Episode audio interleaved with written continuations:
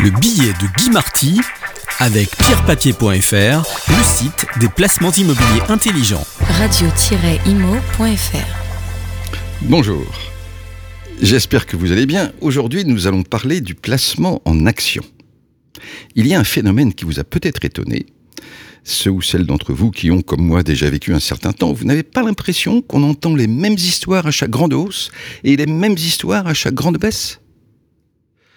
Avec la bourse, on croit être dans les finances, on est convaincu de vivre avec l'économie là où elle se fait. Mais tout se passe comme si nous étions dans un stade avec des commentateurs sportifs qui s'époumonnent de joie ou se lamentent bruyamment au fur et à mesure des mouvements des joueurs.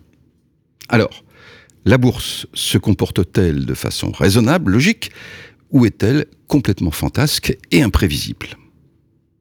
D'abord une observation toute simple, indiscutable, indiscuté. Quand on regarde dans le rétroviseur, sur longue période, les performances boursières sont en phase avec l'économie. En clair, les cours des actions ont progressé comme les bénéfices des entreprises. Et cela donne un premier résultat très amusant. Avec les performances passées, surtout si l'on accumule les années, il est facile de démontrer qu'il fallait acheter des actions, que c'est un placement formidable, que vous auriez gagné tant et tant.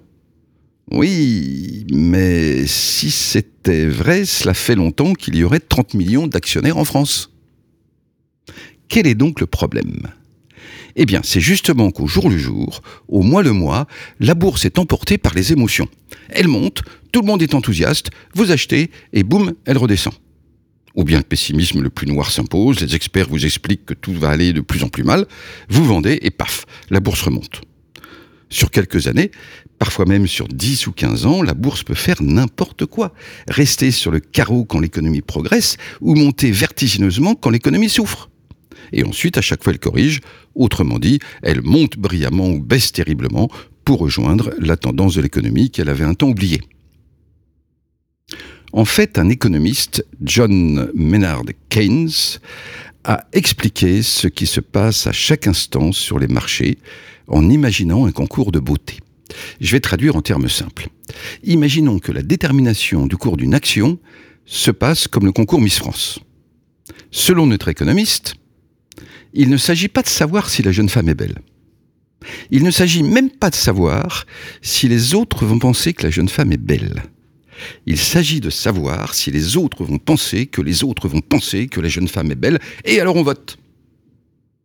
Ainsi en bourse, les acheteurs se précipitent parce qu'ils pensent que tout le monde va penser que tout le monde va acheter.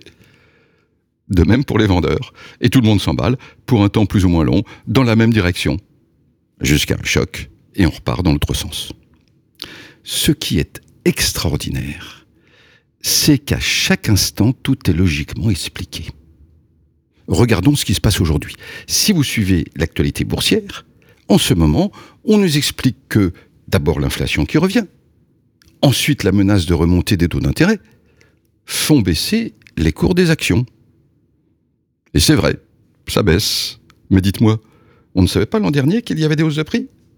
Les banques centrales n'avaient pas dit l'an dernier qu'elles envisageaient de remonter les taux d'intérêt? Oui, mais jusqu'à la fin de l'année, on était en train d'expliquer pourquoi la bourse montait. Aujourd'hui, cela baisse parce que c'était trop monté, tout simplement, par rapport aux réalités de l'économie. Il fallait qu'un jour ou l'autre on change de direction. Pour cela, il fallait un changement psychologique. Et voilà, on a changé. Et maintenant, on explique pourquoi. Et comme par hasard, tout le monde, ou presque, partagera la même analyse sur le fond. C'est logique, non? Bon, vous vous demandez peut-être où je veux en venir. Comment peut-on gagner de l'argent avec la bourse? D'abord, au jour le jour, je ne cherche pas à donner de signification à ce qui n'en a pas. L'actualité boursière, les analyses, les avis d'experts m'informent sur l'état d'esprit des grands acteurs du marché, ni plus ni moins. En revanche, je n'oublie pas que sur longue période, le prix des actions se réconcilie toujours avec l'évolution de l'économie. Bon, sur longue période. Alors que faire? Comment gagner de l'argent avec la bourse? Quand cela monte vraiment beaucoup, je commence à vendre. En partie. Vous en doutez, j'ai toujours vendu trop tôt, mais c'était mieux que trop tard. Dans l'autre sens, j'ai aussi généralement commencé à acheter trop tôt, mais avec un peu de patience, ça fonctionne. Mais surtout, je ne cherche pas à être intelligent avec des variations boursières qui sont aussi fantasques que la pluie et le beau temps. Le plus important est d'essayer d'investir un montant régulier, ce qu'on appelle accumuler, sans se poser de questions. La bourse monte. Le montant que j'épargne ne me permet pas d'acheter beaucoup d'actions. Elle descend. Le même montant me fait en acheter plus. Mark Twain a parfaitement résumé le paradoxe. Octobre est un mois particulièrement dangereux pour spéculer en bourse. Mais il y en a d'autres. Juillet, janvier, septembre, avril, novembre, mai, juin, décembre, août, ah, et février. Voilà. Et pourtant, si l'on n'écoute pas les sirènes envoûtantes de l'actualité, les actions d'entreprise sont un moyen remarquable de protéger son épargne dans le temps. Je vous souhaite une très bonne journée. Le billet de Guy Marty avec pierrepapier.fr, le site des placements immobiliers intelligents. Radio-imo.fr